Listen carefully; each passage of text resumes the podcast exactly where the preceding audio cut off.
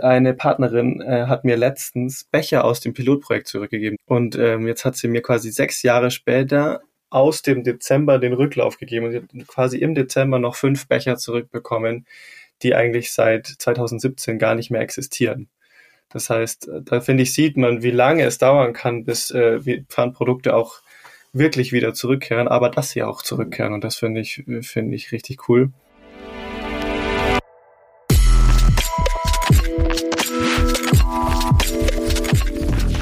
Willkommen bei Studio 36 Presents, dem nachhaltigen und sozialen Podcast aus Kreuzberg in die Welt.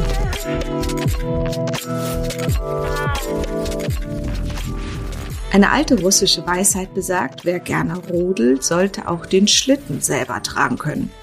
Das gilt auch für die tägliche Kaffeeroutine. Gerade wenn man to go trinkt, sollte man darauf achten, ihn so zu transportieren, dass er der Umwelt nicht schadet.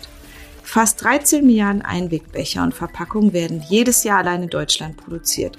Recap setzt sich für eine Verpackungsrevolution ein und spart mit tausenden Recap-Ausgabestellen deutschlandweit tonnenweise Plastikmüll. Heute haben wir Florian Pachali, einen der Recap-Gründer, zu Gast, um über Erfolg und Herausforderungen von nachhaltigen Unternehmen und der besonderen Recap-Arbeitskultur zu sprechen. Hallo Florian, ich freue mich sehr, dass wir heute miteinander sprechen. Hast du denn schon einen Kaffee getrunken aus einem Recap-Becher heute? Ja, bei mir äh, ist es tatsächlich Standard. Mein Kaffeekonsum ist relativ hoch, gehört wohl zum Business. Und ich trinke den meistens aus dem kleinen 0,2 äh, Liter Recap, der mintfarbene, weil ich finde, dass der einfach eine gute, gute Größe hat und sehr gut in der Hand liegt. Ich mag den auch sehr, der ist so schön leicht, ne? Und ehrlicherweise habe ich auch einige gebunkert für auch irgendwelche Ausflüge aufs Land oder für Festivals. Das ist quasi mein Plastikbecherersatz. Wie sieht's denn so bei euch im Büro aus? Habt ihr da noch normale Tassen oder trinkt ihr alle aus türkisenen und was ist die andere Farbe grau? Äh, braun, Cappuccino braun nennen wir es. Bei uns gibt's beides. Also alle können das nutzen, was sie am liebsten wollen. Ähm, auf der Kaffeemaschine stehen halt natürlich gestapelt die die Recap-Becher, aber es gibt im Schrank genauso auch Tassen und äh, es wird auch niemand äh, verteufelt, wenn er eine Tasse nutzt, weil die hat ja durchaus auch ihre Berechtigung. Vor allem Tasse ist eben besser als alles, was man wegschmeißen kann. Ich habe in meinem Intro gesagt, Florian, dass es jetzt mehr als 20.000 Ausgabestellen deutschlandweit gibt. Diese Zahl ist nochmal fast 100 Prozent, haben wir ausgerechnet, gestiegen von den 10.000 Stellen im letzten Jahr. Ähm, das ist ja ziemlich rasant. Was ist denn so eine Ausgabestelle? Als Ausgabestelle bezeichnen wir alle ähm, Punkte, an denen ich als Kaffeetrinker in Kaffee mitnehmen kann oder zurückgeben kann, beziehungsweise mittlerweile auch Essen in Re Rebowls ausleihen kann. Das heißt, ob das eine Bäckerei, Filiale ist, ein kleines Café, eine Tankstelle oder halt auch ähm, in-house äh, bei meiner Firma irgendwie die Kantine. Alle Punkte, an denen ich quasi das äh, Pfandgeschirr ausleihen kann und zurückgeben kann, sind bei uns die Ausgabestellen. Und das ist auch das, was wir für uns intern messen, weil wir natürlich möglichst viele Ausgabestellen und damit auch Rücknahmestellen haben wollen. Jetzt kommt es mir logisch vor, dass man auch, wenn man rumläuft mit Heißgetränken, dass man die nicht in Plastik rumschleppt. Aber vielleicht war das am Anfang ja nicht so. Warum hast du Recap gegründet? Warum hattest du Lust auf mintgrüne Kaffeebecher? Ich hatte Lust auf, auf erstmal auf jeden Fall auf Mehrweg und Pfand, weil äh, mir das in der Uni extrem aufgefallen ist, dass äh, das eigentlich gar nicht hinterfragt wurde, wie viel Müll wir mit Coffee to go produzieren. Ich hatte so, ich habe ein duales Studium gemacht und hatte drei Kaffeepausen am Tag, immer so eine Viertelstunde. Und es war eigentlich Usus, dass wir an die Kaffeemaschine gegangen sind, in die Mensa, uns da einen Kaffee gekauft haben und dann stand man da so eine Viertelstunde rum und dann ist der Becher in Mülleimer gewandert und man zurück in den äh, Vorlesungssaal. Und das ist eigentlich total dämlich, weil da gab es auch Tassen. Und ich habe mich gefragt, warum macht das keiner? Warum ist es so normal? Und ähm, warum gibt es nicht irgendwas, was ich später wieder zurückgeben kann? Und ich hatte damals schon so einen eigenen Thermobecher, den ich eigentlich oft dabei hatte, wo ich dann quasi meinen Kaffeebecher mitgenommen habe aber den habe ich halt auch oft vergessen und äh, wenn ich unterwegs war zum Beispiel einfach nicht dabei gehabt und dann ist die Frage, was machst du? Und ähm, das, ich gehe auch davon aus, dass einfach die meisten Menschen nicht so in der Früh schon wissen, dass sie am Nachmittag vielleicht einen Kaffee trinken wollen, beziehungsweise so äh, so ökologisch eingestellt sind, dass sie da wirklich diesen Aufwand betreiben wollen. Deswegen habe ich mir gedacht, eigentlich wäre es doch super, wenn der Becher auf mich da wartet, wo ich ihn dann spontan trinken will, den Kaffee. Und äh, so kam die Idee zustande. Und was ich mag, ist, wir haben jetzt ja schon über die Farbe gesprochen und ich merke es, wenn ich mal außerhalb von Berlin-Kreuzberg bin, was hin und wieder vorkommt, es ist sehr selten, ehrlicherweise, aber hin und wieder bin ich doch außerhalb meines zwei Kilometer Radiuses. Und ähm, dann merke ich immer, dass ich oft die Qualität von Cafés daran messe, ob es eure Becher gibt, weil ich dann das Gefühl habe, die machen vielleicht auch andere Sachen ein bisschen ökologisch oder sagen wir mal die Hoffnung auf jeden Fall. Wie habt ihr denn so die Cafés überzeugt? Ich kann mir vorstellen, dass es am Anfang gar nicht so einfach war ich hatte selber auch mal ein Restaurant, das war alles ähm, ziemlich aufwendig, was man machen muss, um am Ende ein bisschen Essen oder Trinken zu verkaufen. Wenn ich dann noch zusätzliches Geschirr hinstellen hätte müssen, hätte mich das wahrscheinlich noch mehr äh, angestrengt. Wie hast du denn ähm, so das kleine Café um die Ecke überzeugt? Tatsächlich äh, sind wir am Anfang einfach echt immer reingelaufen in die Cafés und haben versucht, äh, die, die Besitzer davon zu überzeugen. Ähm, Anfang war es schon so, dass wir auch erklären mussten, warum sind eigentlich Einwegbecher schlecht, dass sie mit Kunststoff innen beschichtet sind, super schwer recycelbar und einfach ganz, ganz viel Müll entsteht. Dass viel Müll entsteht, braucht man denen aber nicht erklären, weil wenn ich hinterm Tresen stehe, dann sehe ich einfach, wie viele Stangen Einwegbecher ich jeden Tag in Umlauf bringe, wohingegen diejenigen, die den Kaffee trinken, das gar nicht merken. Die sehen ja nur den einen. Sie sehen ja gar nicht, dass sie Teil einer großen Menge sind.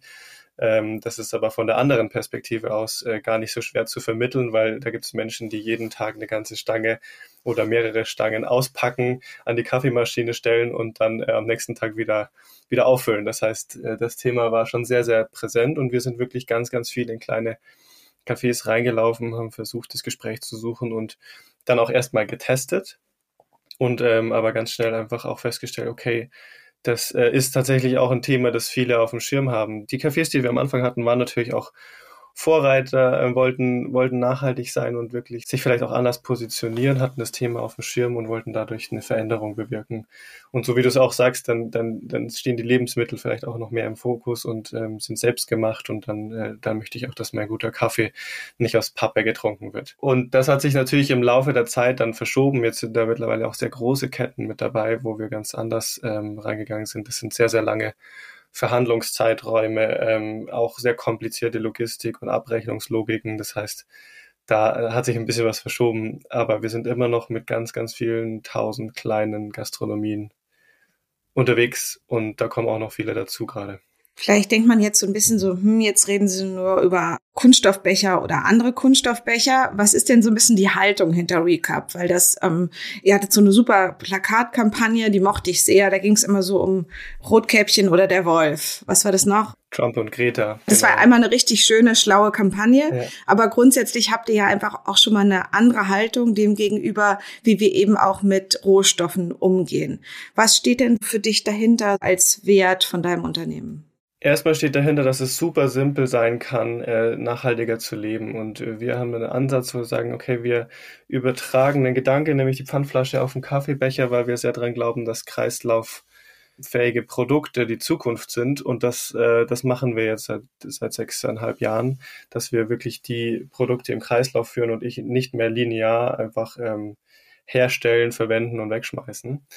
Und die Haltung ist eigentlich ganz simpel, dass wir, äh, dass wir mit einem kleinen äh, Produkt, vielleicht auch allerweltsprodukt, das ganz, ganz vielen Menschen in Deutschland oder auch weltweit alltäglich begegnet, auf dem Arbeitsweg oder wo auch immer, dass wir da plötzlich einen Twist reinbringen und sagen, hey, jetzt gibt es das auch in Mehrweg. Dadurch ändert sich ein bisschen die Art und Weise, wie ich konsumiere. Und es ist aber auch ein Anreiz, darüber nachzudenken, wo kann ich denn äh, das Konsumverhalten noch recht einfach ändern. Und ähm, diese Möglichkeit einfach anzubieten, eine, Alternative zu schaffen, das ist das, was uns, was uns bewegt und was uns antreibt, weil wenn die Alternative mal da ist, dann kann sie natürlich auch viel leichter genutzt werden.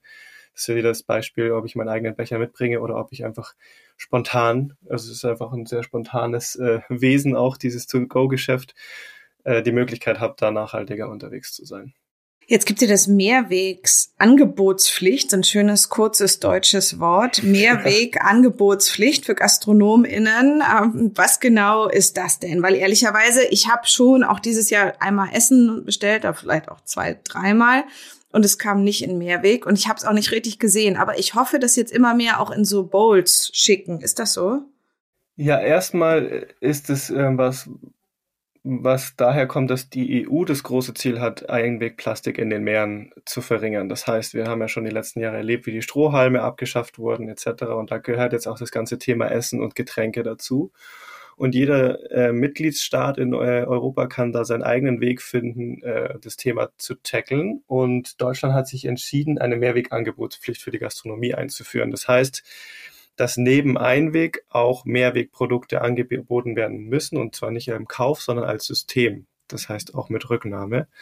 Pfand oder einfach als Mehrwegsystem sozusagen. Und das ist ein ziemlicher Boost auch für uns gewesen natürlich, weil wir genau das Thema äh, schon angeboten haben und gleichzeitig ist es kein Selbstläufer. Also wir sehen das jetzt, dass es eben eine richtig große Welle auch zu Jahresbeginn gab, ganz, ganz viele davon, äh, da, darauf aufmerksam geworden sind. Auch vorher haben sich schon viele, viele mit beschäftigt. Es gibt aber auch immer noch sehr, sehr viele Betriebe, die einfach keine Ahnung, wo die ihre Informationen herkriegen, an was sie sich äh, zu halten haben, welche Gesetze, aber letztendlich gibt es einige, die es einfach noch gar nicht auf dem Schirm haben. Die Mehrwegangebotspflicht ist, wie gesagt, nur eine Angebotspflicht. Das heißt, ich muss als Gastronomiebetrieb das zusätzlich zu Einweg anbieten. Ich kann mich natürlich entscheiden, auch Einweg abzuschaffen, aber muss ich nicht. Und dadurch soll einfach erreicht werden, dass wir mehr Mehrweg haben und weniger Ressourcen verschwenden. Letztendlich muss aber dann in ein paar Jahren auch der, der Staat kontrollieren, oder jetzt eigentlich am besten schon sofort kontrollieren, aber ob das effektiv war oder ob das Gesetz nachgeschärft wird. Und da gibt es jetzt auch schon die ersten Stimmen, dass man da nochmal nachschärfen muss, weil es ein bisschen schwammig ist. Zum Beispiel, dass eigentlich muss es dir ganz, ganz aktiv angeboten werden und du sagst ja selbst, du hast es nicht gesehen oder nicht bekommen ähm, eigentlich ist in dem Gesetz auch verankert, es sollte aktiv angeboten werden, damit du dich dann entscheiden kannst. Und das ist ähm, ein sehr starker Graubereich, weil was heißt schon aktiv anbieten? Schriftgröße 12 an der Eingangstür oder ähm, heißt es, dass es mündlich passieren muss oder mit einem Plakat? Ich finde, es gibt einen Unterschied zwischen euch und den ähm, Pfandflaschen, weil Pfandflaschen werden ja jedes Mal wieder eingeschmolzen, ne?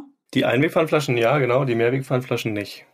Deswegen gibt's ja auch seit ein, zwei Jahren äh, oder zwei, drei Jahren gibt es im, im, Supermarkt auch diese Unterscheidung. Da steht eigentlich auf jedem äh, Preisschild steht drauf Einweg oder Mehrweg. Und bei den Glasflaschen steht in den allermeisten Fällen Mehrweg drauf. Es gibt auch Einweg äh, Glaspfandflaschen, aber die meisten sind Mehrweg. Florian, was wünschst du dir denn eigentlich sonst noch, was man alles nochmal so wie früher eigentlich als Mehrweg machen sollte? Windeln passen vielleicht nur im Teil. Ähm, was könnte es noch sein? Also was sind so Sachen, wo wir ja, manchmal das Rad ja auch gar nicht neu erfinden müssen, sondern einfach nur gucken müssen, wie wir Sachen wieder anpassen und warum gibt's nicht sowas wie eine Plastiksteuer? Also ich habe ähm, nur Ohrstäbchen aus Papier und dann kriege ich was geliefert und da ist jedes einzelne Teil achtmal eingeschweißt. Da kann ich mir auch Ohrstäbchen für die nächsten zehn Jahre aus Kunststoff kaufen kaufen und kommen mit dieser einen Lieferung nicht mit. Also müsste es nicht eigentlich auch EU-reguliert nochmal einen ganz anderen Umgang mit Kunststoffen geben? Ja, es wird zunehmend mehr reguliert. Es gibt auch, das kriegt man als ähm, Endverbraucherin nicht so ganz mit, aber ähm, das Verpackungsregister zum Beispiel wurde in Deutschland eingeführt, um wirklich jede Einwegverpackung auch sozusagen mit einer Lizenz zu versehen. Und die Lizenz ist durchaus ein Hebel, wo das Ganze auch mittelfristig immer teurer wird, ähnlich wie, wie man sagt, eine CO2-Tonne wird äh, zunehmend teurer ähm, als Zertifikat. Aber da könnte deutlich mehr passieren, ja. Und äh, die große Frage ist wirklich, natürlich haben wir in den letzten Jahren ähm, oder Jahrzehnten in der, gerade auch in der Essensindustrie oder grundsätzlich Verpackungsindustrie sehr, sehr viel optimiert, möglichst convenient, möglichst gut verpackt, möglichst geschützt Dinge anzubieten. Eine Gegenbewegung sind ja dann zum Beispiel die unverpackt Läden, wo auch jetzt mittlerweile in den großen Supermärkten immer mehr Konzepte getestet werden, weil, weil man merkt, die Menschen sind dazu bereit und finden das wichtig und es ist nicht nur, ein, nur eine ganz, ganz spitze Zielgruppe, sondern zunehmend mehr Menschen, die das interessiert, nachhaltiger einzukaufen. Aber es wird enorm viel auf EU-Ebene vorgegeben, was die Mitgliedstaaten dann auch umzusetzen haben. Aber es sind sehr, sehr lange Wege. Und ähm, grundsätzlich, glaube ich, kann man, kann man bei fast allen Dingen hinterfragen, wie, äh, wie sie verpackt werden, ob das so sein muss, ob ich sie anderweitig beziehen kann oder anderweitig anbieten kann, ähm, ob das die, die Taschen sind, ob das wie, die, wie du sagst, die Verpackung von Ohrstäbchen ist, obwohl die aus Papier sind. Ähm, da sieht man ja auch mittlerweile einfach Papierverpackungen.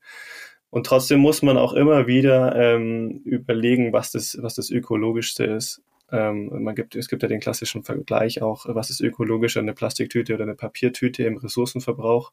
Und da gehen dann die, die Meinungen auseinander. Und ich glaube, wichtig ist, dass wir grundsätzlich auch noch mehr schaffen, Dinge im Kreislauf zu führen. Also selbst wenn irgendwas ein Weg ist und bleibt, dass wir es schaffen, die diese Wertstoffe, auch Kunststoff ist ein Wertstoff, Plastik an sich, ähm, sortenrein zu trennen und dann einfach wieder zu verwenden. Dann haben wir schon sehr, sehr viel gewonnen. Weil wir haben ein Riesenproblem aus meiner Sicht, dass es immer noch zu günstig ist, auch primär Rohstoffe herzustellen. Also ich habe es letztens irgendwo gelernt, ich glaube, wir haben in den letzten sechs bis acht Jahren haben wir so viele Rohstoffe aus der Erde rausgezogen wie in den letzten 100 Jahren davor. Und wenn wir uns anschauen, wie sich das gerade entwickelt, dann werden wir in den nächsten zwei Jahren nochmal so viel aus der Erde rausziehen.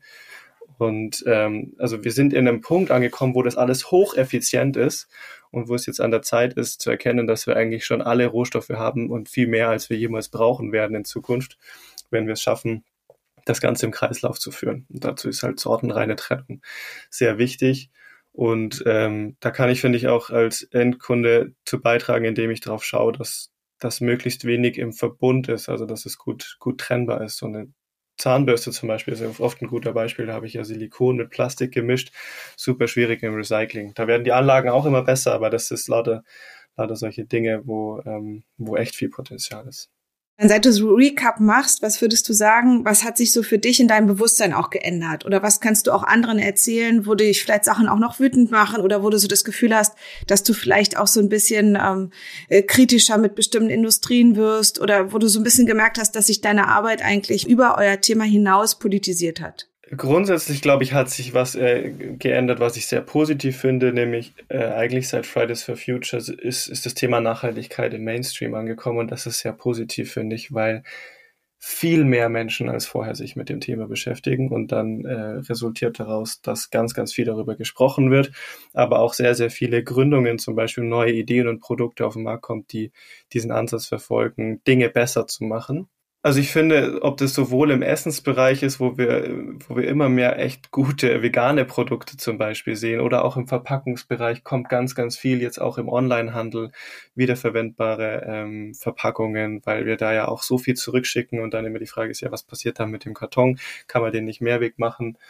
Äh, bis hin zu, wenn wir die Automobilindustrie anschauen, die hat mit Sicherheit den Heiligen Gral noch nicht gefunden, aber ist auch auf dem Weg und da gibt's riesen Riesenveränderungen und Entscheidungen aus dem Verbrenner auszusteigen, die, die vor kurzer Zeit noch einfach gar nicht auf der Agenda waren, beziehungsweise nicht, nicht denkbar waren, solche Entscheidungen von Konzernen zu hören. Und ähm, ich glaube, wo wir aufpassen müssen, ist, dass wir auf diesem Weg immer den Maßstab zu hoch ansetzen und mit einem Perfektionismus rangehen ähm, weil Perfektionismus sehr, sehr schnell auch frustrieren kann und das sozusagen an den Spaß am Besserwerden nehmen kann. Beziehungsweise wir sehen das ja auch, dass, was mich manchmal ein bisschen ärgert, ich finde es auch richtig, kritisch hinzuschauen, aber es gibt zum Beispiel ja viele Startups, die auch manchmal jetzt negative PR gekriegt haben, weil sie Dinge nicht perfekt machen, aber wenn wir irgendwie die Ölkonzerne anschauen, wo von vornherein Perf äh, Perfektion ausgeschlossen ist, sondern die einfach sagen, naja klar, planen weitere 400 Bohrprojekte und werden weitere Ölquellen erschließen, da regt sich irgendwie gar keiner auf, obwohl der Impact so viel gigantisch schlimmer ist als ein Startup, das erstens die Masse noch gar nicht hat und zweitens ähm, nicht 100% perfekt ist. Das soll nicht, äh, soll nicht heißen, dass man das nicht, dass man nicht darauf hinweist, aber ich, manchmal, manchmal haben wir auch, ähm, glaube ich, den, den Fokus auf den falschen Dingen, weil die großen Hebel umgelegt werden müssen und nicht die kleinen äh, perfektioniert werden müssen sofort. Ich glaube, das ist ein inkrementeller Prozess. Und da ärgere ich mich manchmal, dass wir alte Industrien für gegeben wahrnehmen und sagen, ja gut, im Zweifel boykottieren wir es, aber wir akzeptieren weiter, dass, ähm, dass Bohrlöcher gesetzt werden, wohingegen wir bei den nachhaltigen Dingen oder die auf dem Weg sind, ähm, kritisieren, dass sie noch nicht perfekt sind. Hauptsache, man fängt erstmal richtig an und äh, sieht vor allen Dingen die großen Linien, die noch ähm, total schief laufen. Was man immer machen kann, ist mit den eigenen Kolleginnen und Mitarbeiterinnen, mit den Kundinnen, mit den Menschen um sich rum richtig umzugehen. Was macht ihr denn so bei Recap? Wie geht ihr mit euren KollegInnen um? Was wir versuchen, ist natürlich ein, ähm, ein wertebasierter Umgang bei uns im Team. Wir, wir haben ganz klar definierte Werte, die uns wichtig sind, nämlich, dass wir, also Transparenz, Miteinander, Herzblut und Kabums heißen die vier Werte. Da steckt ganz, ganz viel drin, dass wir einerseits, äh, dass wir immer drüber reden bei Transparenz, was wir können, was wir nicht können. Äh, das verändert sich auch von Phase zu Phase. Zum Beispiel kann man am Anfang äh, mit allen alle Diskussionen führen, um Entscheidungen zu treffen. Und manchmal geht es dann irgendwann nicht mehr, um schnell voranzukommen. Ähm, oder man kann dem Kunde noch nicht die perfekte Lösung bieten, aber man kann darauf hinweisen und, ähm, und gemeinsam eine entwickeln. Beim Miteinander und Herzblut ist uns einfach wichtig, dass alle Menschen hier durchaus auch am Impact interessiert sind, weil die Welt und die Mitmenschen ihnen am Herzen liegen. Und wir versuchen das Ganze auf Augenhöhe. Also was ganz, ganz wichtig ist schon immer, ist ein Feedback. Wir versuchen tatsächlich Feedback immer wieder sehr, sehr aktiv zu lernen, zu geben, zu erhalten. Mir ist es auch persönlich wichtig. Jetzt sind wir mittlerweile 84 Menschen, ähm, wo dann automatisch manchmal in den Köpfen Barrieren entstehen, weil man nicht mehr direkt zusammenarbeitet oder ähm, Hierarchie von extern gelernt ähm, hier rein transportiert wird und die Menschen sich gar nicht trauen, mir Feedback zu geben. Da versuche ich immer wieder gegen anzugehen und diese Barrieren aufzuweichen, weil ich glaube, dass jedem auch mir die Chance gewährt werden sollte, aus Feedback zu lernen. Und ähm, wir haben viel ausprobiert und das verändert sich natürlich jetzt auch. Also wir hatten zum Beispiel ganz am Anfang ein ähm, transparentes Gehaltsmodell. Jetzt haben wir ein klares Gehaltsmodell, aber nicht mehr voll transparent und auch nicht mehr äh, am Tisch verhandelt sozusagen, weil wir die Stärken und Schwächen einfach nicht mehr ausgleichen konnten, ähm, beziehungsweise wenn man zu neunt am Tisch sitzt, so wie wir das damals ähm, zum ersten Mal gemacht haben, haben wir wirklich halt im, im Gespräch miteinander äh, das Budget verteilt und gesagt, wer kriegt welches Gehalt und heute ist das natürlich mit der Menge nicht mehr nicht mehr so machbar. Wie viele seid ihr gerade? Jetzt sind wir 85. 85, wow, das ist ja ganz schön viel. Ja, ganz viel auch remote natürlich jetzt äh, seit Corona, ähm, deutlich dezentraler eingestellt, nicht mehr nur in München gesucht, weil natürlich das Remote-Arbeiten das auch ermöglicht.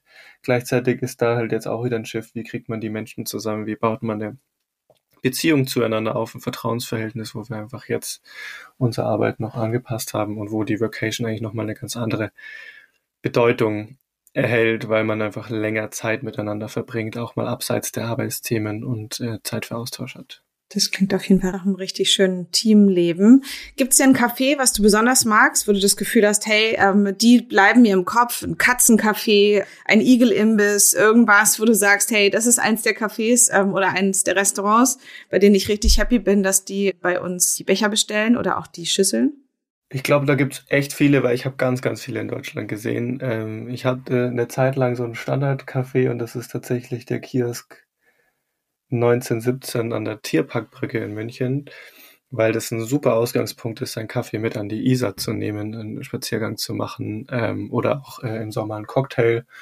Ähm, und ich bin sehr froh, weil ich oft da auch in der Früh mit dem Fahrrad äh, langfahre und immer sehe, wie die Reinigungstrupps wieder die ganzen äh, Auen dort äh, reinigen müssen, weil so viel Grillmüll liegen bleibt. Ähm, und da merkt man, okay, das ist sinnvoll, dass wir da vertreten sind, weil einfach weniger Einwegmüll potenziell ähm, am Ufer liegen bleibt. Aber ich finde es eigentlich mega toll, wie viele super motivierte Gastronomiebetriebe in Deutschland existieren, die einfach mega gutes Essen machen, sauguten Kaffee und, ähm, und noch dazu irgendwie versuchen, die Welt ein Stückchen besser zu machen, indem sie super aktiv unsere Recaps und Reballs verwenden und anbieten. Ehrlicherweise, ich habe es ja schon gesagt, ähm, wir haben relativ viele von euren äh, Bechern gehortet bei uns. Äh, wie geht ihr damit um? Gibt es noch sonst äh, WG-Küchen, wo sich die schönen Teile von euch stapeln? Ähm, darf man horten? Ist es nicht so gut? Was sagst du dazu? Naja, also ganz ehrlich ist es natürlich wichtig, dass die Dinge wieder in Umlauf kommen. Das heißt, ein Einwegbecher ist nur so gut, wie oft er benutzt wird. Aber ob er jetzt bei dir zu Hause genutzt wird oder von anderen Menschen, das ist primär erstmal egal. Ein Nachteil vom Pfandsystem ist immer, das sehen wir auch bei den Flaschen, jeder hat so einen Kasten zu Hause und irgendwann, wenn der leer ist, bringt man ihn wieder zurück. Das heißt, man hat grundsätzlich das Phänomen, dass erstmal Dinge sich horten. Ich glaube, man sollte es nicht in, in Menge machen, aber irgendwann ist der Pfandbetrag, glaube ich, auch so attraktiv, dass man wirklich auch einfach sich überlegt, sich das Geld wiederzuholen. Und jetzt letztens hatte ich echt ein lustiges ähm, Erlebnis, das auch zeigt, dass die Dinge wieder zurückkommen. Nämlich wir hatten ganz am Anfang, Ende 2016, ein Pilotprojekt in meiner Heimatstadt Rosenheim. Und eine Partnerin äh, hat mir letztens Becher aus dem Pilotprojekt zurückgegeben. Die erkennt man ganz gut, weil die waren damals noch ziemlich grau und nicht so hübsch. Und ähm, jetzt hat sie mir quasi sechs Jahre später aus dem Dezember den Rücklauf gegeben und quasi im Dezember noch fünf Becher zurückbekommen, die eigentlich seit 2017 gar nicht mehr existieren. Das heißt, da finde ich, sieht man, wie lange es dauern kann, bis äh, Pfandprodukte auch wirklich wieder zurückkehren, aber dass sie auch zurückkehren. Und das finde ich, finde ich richtig cool. Okay, das heißt, ich kann mir noch ein bisschen Zeit lassen, Florian. Ich kann noch diesen Sommer damit picknicken gehen und dann bringe ich sie irgendwann noch mal zu euch vorbei. Ja, ich finde es ja schon mal super, dass du beim Picknicken eben keinen Einweg verwendest. Ähm, das, das glaube ich, war früher auch äh, viel, viel normaler oder ähm, da hat man nicht drüber nachgedacht. Und das Schöne ist, die sind ja auch perfekt stapelbar, von dem her äh, kann ich nachvollziehen, dass du sie dafür hernimmst. Und äh, Genau, wenn du sie nicht mehr brauchst, bring sie auf jeden Fall zurück, dann kann sie anders nutzen. Das mache ich. Also ehrlicherweise, ich picknicke sehr selten, das ist eher für andere Anlässe, aber ähm, trotzdem äh, weiß ich, welchen Becher ich mitnehmen soll.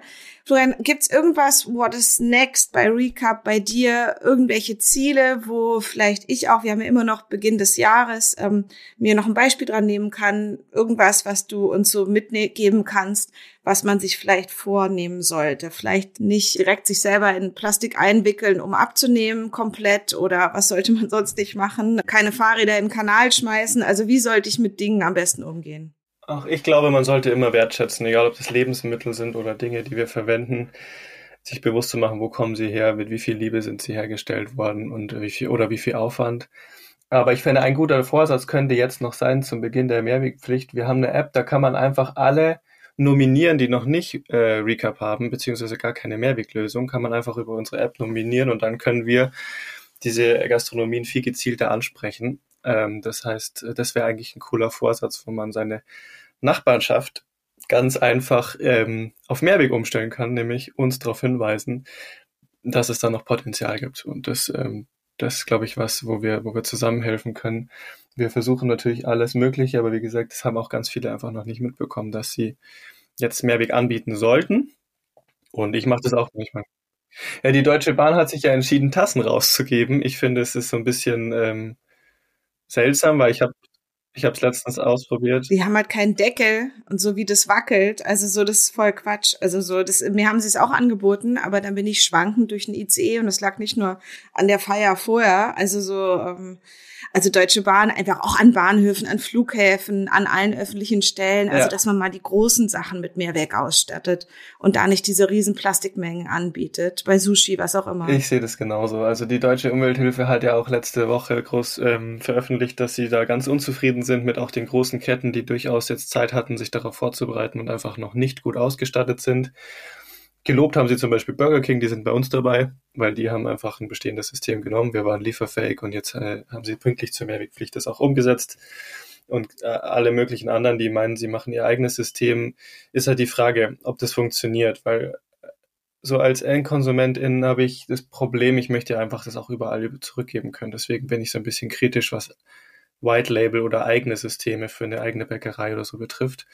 Aber wichtig ist erstmal, dass es Mehrweg gibt, dass ich es nutzen kann und ähm, mhm. absolut alle alle Hotspots, ob das die Bahnhöfe sind oder Flughäfen, die sind alle verpflichtet. Da kann man uns auf jeden Fall auch gerne E-Mails schreiben oder am besten einfach wirklich über die die App nominieren, dann landet es nämlich direkt bei uns und wir können die können die kontaktieren.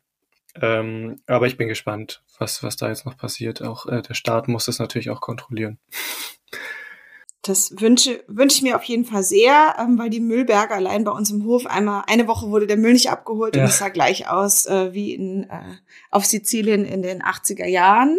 Hast du noch einen Film- oder Lesetipp? Gibt's irgendwas zum Thema Mehrweg, Pfand? Wie gehe ich ordentlich mit Rohstoffen um? Irgendwas, was auf deinem Nachttisch liegt, dass du sagst, hey Leute, lest euch das durch und danach habt ihr eine Idee, wie man ähm, vom Becher bis zum Bett das Richtige kauft und richtig damit umgeht. Ich glaube, ich würde aber auch einfach empfehlen, sich bei Utopia oder ähm, Instagram-Kanälen zu abonnieren, die sich mit dem Thema beschäftigen.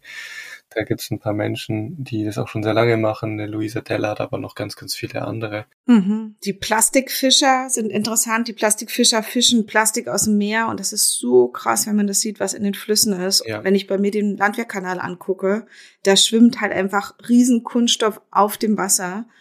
Also von daher ähm, sind die Plastikfischer vielleicht auch noch eine Idee. Also es gibt diese, diese einschlägigen Leute, die oder Portale, die immer wieder auf neue Dinge hinweisen und das finde ich eigentlich sehr inspirierend und spannend, weil so unglaublich viel passiert, aber es ist halt auch unglaublich viel zu tun. Von dem her. Und sonst uns folgen. Wir weisen auch immer wieder darauf hin. Bei euch zu gucken, wie ihr euch weiterentwickelt, das lohnt sich auf jeden Fall. Florian, hast du noch eine gute Nachricht? Die gute Nachricht ist, es ist echt viel in Bewegung. Und ähm, da bin ich sehr, sehr hoffnungsvoll in allen Bereichen. Bis hin zu, dass wir erkennen, dass wenn man einen Regenwald oder einen Ozean unter Schutz stellt, dass er sich schneller erholt, als man bisher gedacht hat. Da gibt es einfach sehr, sehr viele Hoffnungsnachrichten. Auch dafür gibt es Kanäle, wenn man äh, droht, in Depression zu versinken, sich die anzuschauen, schadet überhaupt nicht. Ich glaube, die gute Nachricht ist, ganz, ganz viele Menschen sind auf dem Weg und sehr, sehr große Dinge sind in Bewegung wir sind auch in Bewegung. Wir haben uns zum Beispiel im letzten Jahr verdoppelt und machen weiter. Und äh, das, das ist das, was, was motivieren sollte, dass man auch einfach auf den Fortschritt schaut, der passiert und nicht, äh, nicht nur auf die andere Seite. Mit diesem guten Schlusswort kann ich jetzt in meinen Tag starten. Ähm, ich hole mir auch gleich schnell noch einen Kaffee. Wahrscheinlich mache ich ihn einfach in eine normale Tasse, aber ich werde an euer super Pfandsystem auf jeden Fall denken und ich danke dir sehr fürs Gespräch. Dankeschön. Super, danke auch für die Zeit.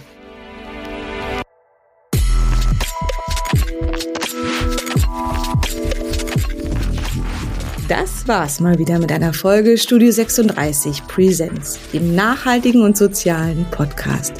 Wenn ihr mit uns zusammenarbeiten möchtet, Anregungen oder Ideen habt, schreibt uns gerne über info at studio36.berlin. Wir freuen uns drauf. Bis zum nächsten Mal. Eure Nike.